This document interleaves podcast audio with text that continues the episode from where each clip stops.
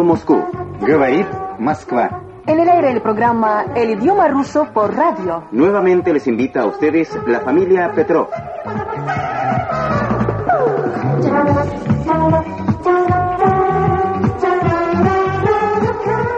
Buenas noches, queridos amigos.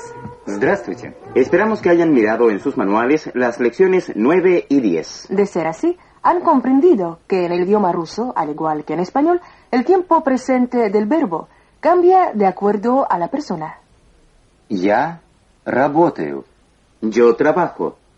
Что ты делаешь? ¿Qué haces tú? Он режет хлеб. Él corta el pan. Мы читаем. Nosotros leemos. Что вы делаете? ¿Qué hacen ustedes? Они читают. Ellos leen. Les pedimos, después de nuestra clase radial, echar una mirada más a la conjugación de los verbos делать, hacer y работать, trabajar, en las páginas 30-31 del manual. Mientras tanto, volvamos al cumpleaños del amigo de Sergei, Sasha. Y bien, ya se han reunido las visitas, pero la mesa todavía no está servida. Es que la esposa de Sasha, el dueño de casa, anda en viaje de servicio, y él solo no pudo preparar todo a tiempo. Solamente alcanzó a cocinar la carne, cortar las verduras para la ensalada y, bueno, nada más. Por eso Olia y Sergei se incorporaron inmediatamente al trabajo. Uno sazonaba la ensalada, otro abría las conservas, después... Pero mejor escuchen ustedes mismos. Оля, что ты делаешь? Olia, ¿qué haces? Я режу колбасу. Yo corto el salchichón. Ты режешь колбасу. А что делает Сергей? Tú cortas el salchichón, pero ¿qué hace Sergei? Он режет хлеб. Él corta el pan. А что делаете вы с Мишей? ¿Y qué hacen ustedes con Misha? Мы читаем книгу. Nosotros leemos un libro. Вы читаете книгу? Мы работаем, а они читают книгу. Мы читаем поваренную книгу. Bueno, eso es ya otra cosa. Sasha y Misha leen un libro de cocina. Me parece que ellos quieren saber la receta de cómo preparar una ensalada de zanahorias. Y ustedes saben cómo preparar esa ensalada. Bueno, hay que tomar tres zanahorias grandes y crudas, dos o tres dientes de ajo, 100 gramos de nueces limpias, se rayan la zanahoria y el ajo, se mezclan, se le agregan los 100 gramos de nueces molidas y 150 gramos de mayonesa, revolviendo para mezclar todos los ingredientes. Y bien, los preparativos de nuestros conocidos llegan a su fin y todos los invitados se sientan a la mesa. Les deseamos que tengan buen provecho. Mientras nosotros, con ustedes, queridos oyentes, abrimos el manual en la página 32. Página 32. Quiero centrar su atención en la forma de emplear los sustantivos en el caso acusativo. Repitan tras el locutor. Это журнал. Я читаю журнал.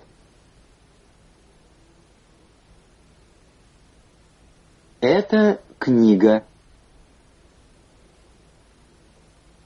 Я читаю книгу. Это хлеб.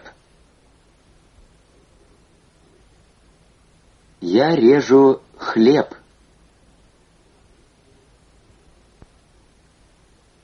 Это колбаса. Я режу колбасу. Las palabras que terminan en consonante, en el caso acusativo, no cambian. Repitan otra vez. Журнал. Я читаю журнал.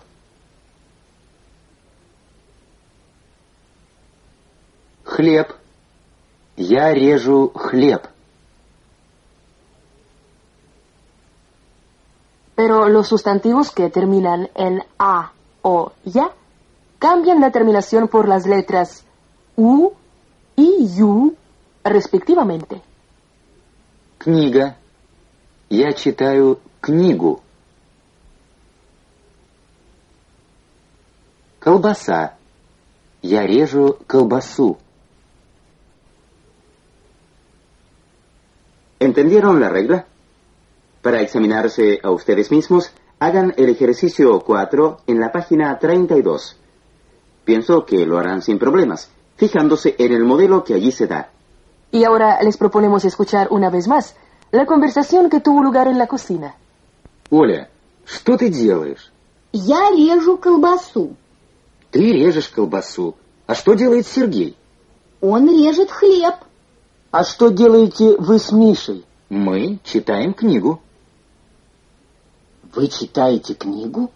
Мы работаем, а они читают книгу. Мы читаем поваренную книгу. А,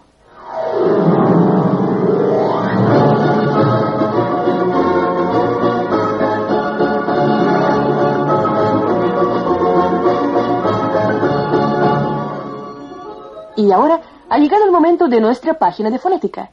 Regresemos al comienzo del manual. Por favor, abran la página 8. Página 8.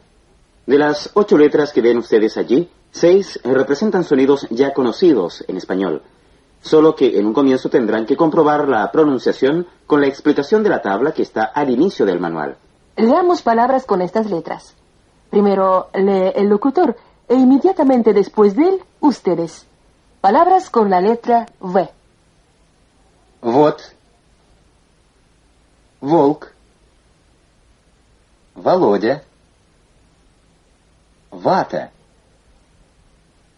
Con la letra F. Фата. Кофе. Кафе. Con la letra Ch. Чек. Четыре. Час. Чан. Nos saltamos dos letras. Palabras con la letra P. Пучок. Пожар. Почта. La siguiente letra es la B. Банан. Берет. Бочка. Y la última letra, la L. Липа. Любовь. Лента. Bien, y ahora los sonidos que no existen en español, aunque ustedes seguramente los habrán escuchado. Encuentren las letras que nos saltamos. I breve. En la parte de arriba de la página está correctamente representada en letra de imprenta. En la manuscrita nuestro pintor se olvidó de ponerle la línea que la diferencia de la letra I. La I breve se pronuncia como la Y en la palabra hoy. Fíjense en el manual y repitan tras el locutor. Mai. Chai. Andrei Тройка. Майка. La siguiente letra, que parece un escarabajo, es la G. A propósito, escarabajo en ruso se dice zhuk. Жук. Ubiquen en la columna esta palabra junto a la letra G. ¿La encontraron? Leamos. Жук. Журнал. Journal significa revista. Ustedes, por supuesto, comprendieron que el sonido j es el mismo que se puede encontrar en el idioma francés o en el portugués de los brasileños. Ahora, acomodémonos un poco. Como los jóvenes del dibujo, el que sujeta una taza se llama Valoya. Valoya. El que toma té es Andrei. Andrei. Antes de decir esto en ruso, descansemos unos segundos.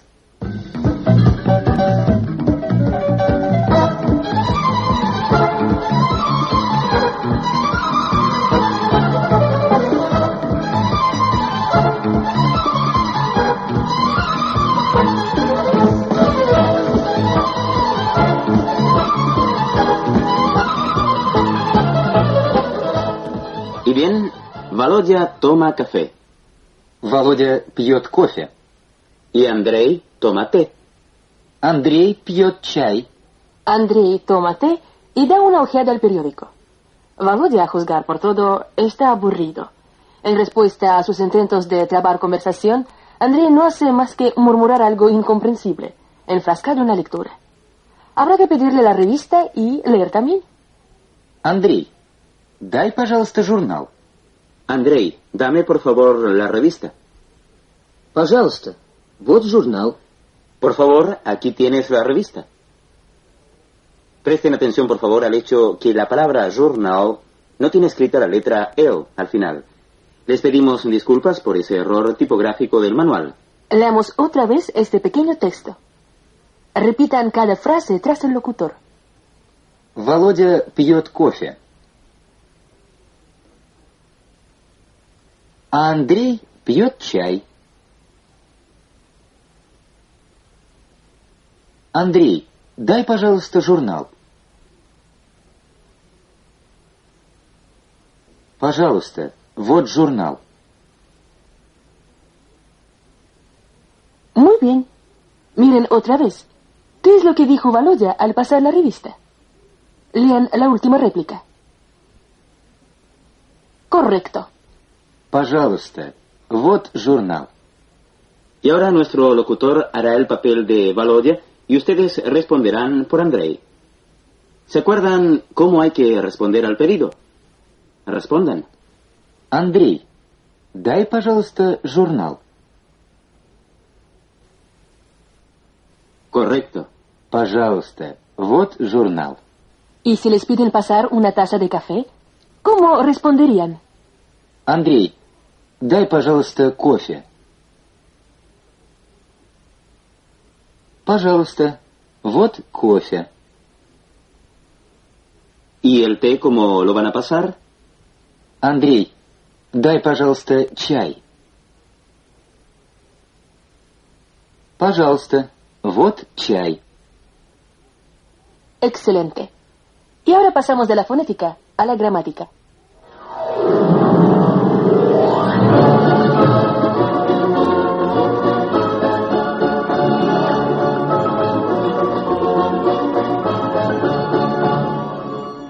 Continuamos estudiando el idioma ruso.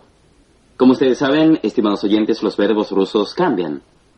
Abran, por favor, el manual en la página 34. Página 34.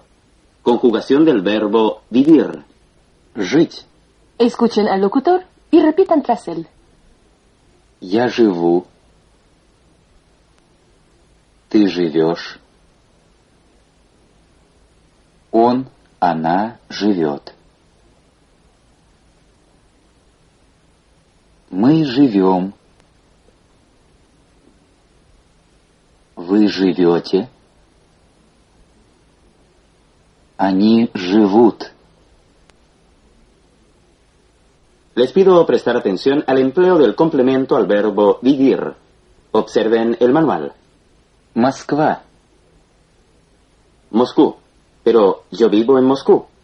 Я живу в Москве. Ciudad de Leningrado.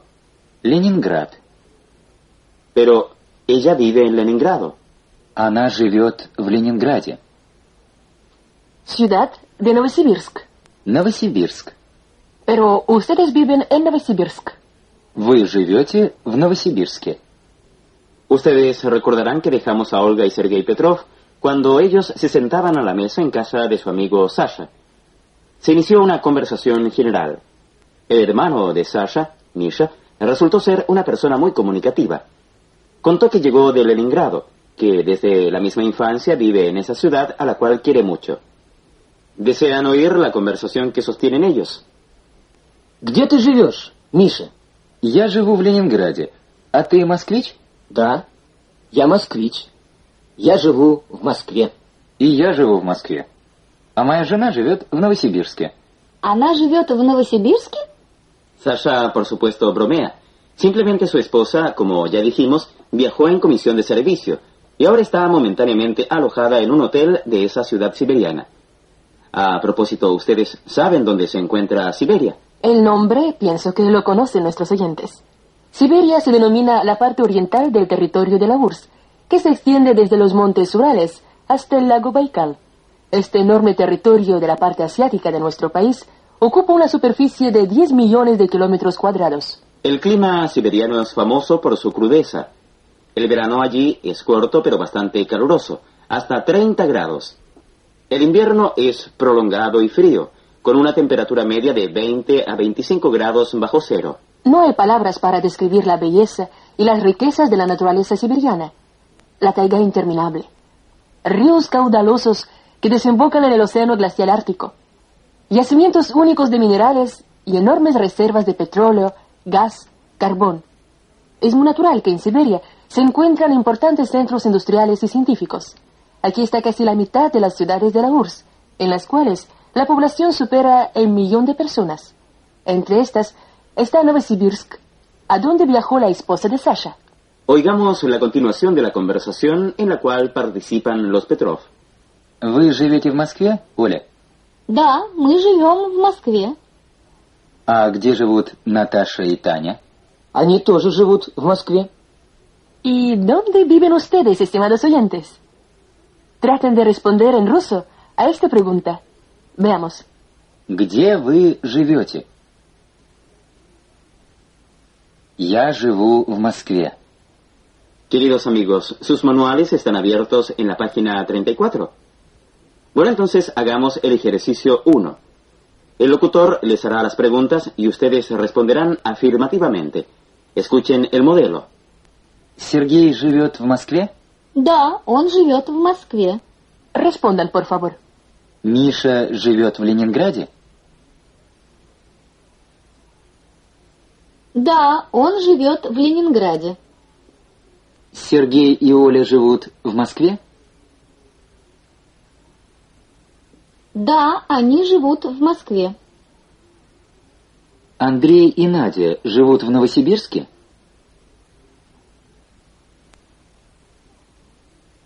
Да, они живут в Новосибирске. Саша живет в Киеве? Да, он живет в Киеве. Алла живет в Риге? Да, она живет в Риге.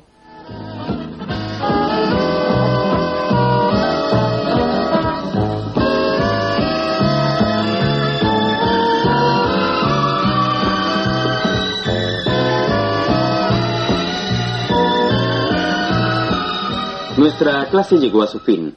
Y por último, la tarea. Ante todo, les pedimos escribirnos en ruso. ¿Dónde viven? Где вы живете?